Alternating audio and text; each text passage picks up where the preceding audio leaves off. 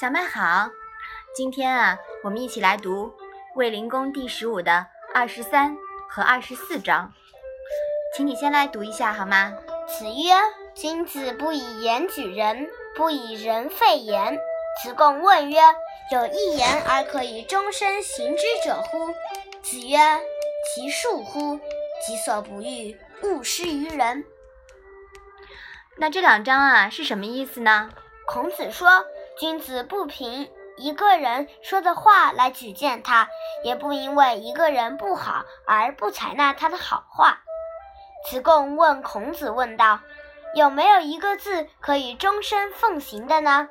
孔子回答说：“那就是恕吧，自己不愿意，不要强加给别人。”从十六章到二十四章。基本上全都是讲君子的所作所为以及与小人的不同。那什么是君子呢？孔子认为啊，他应当注重义、礼、信、信这样的道德准则。他严格要求自己，尽可能做到立言、立德、立功的三不朽，传名于后世。他行为庄重，与人和谐。但不结党营私，不以言论重用人，也不以人废其言等等。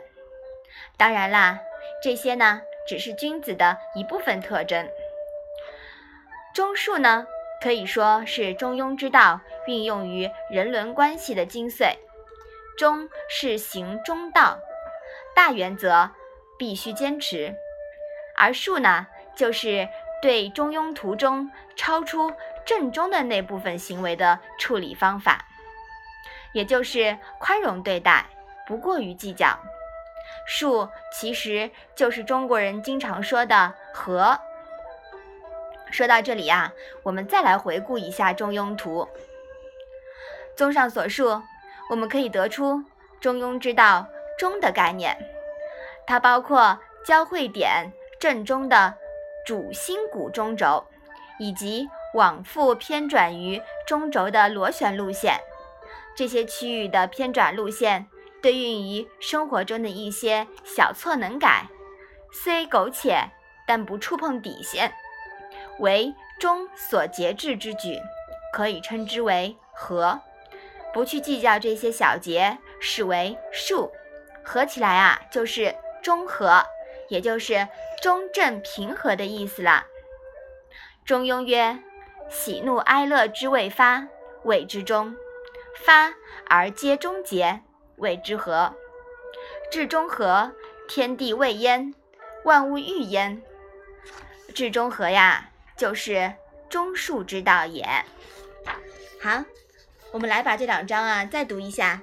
子曰：“君子不以言举人，不以人废言。”子贡问曰。有一言而可以终身行之者乎？子曰：“其恕乎！己所不欲，勿施于人。”好的，那我们今天的《论语》小问问就到这里吧。谢谢妈妈。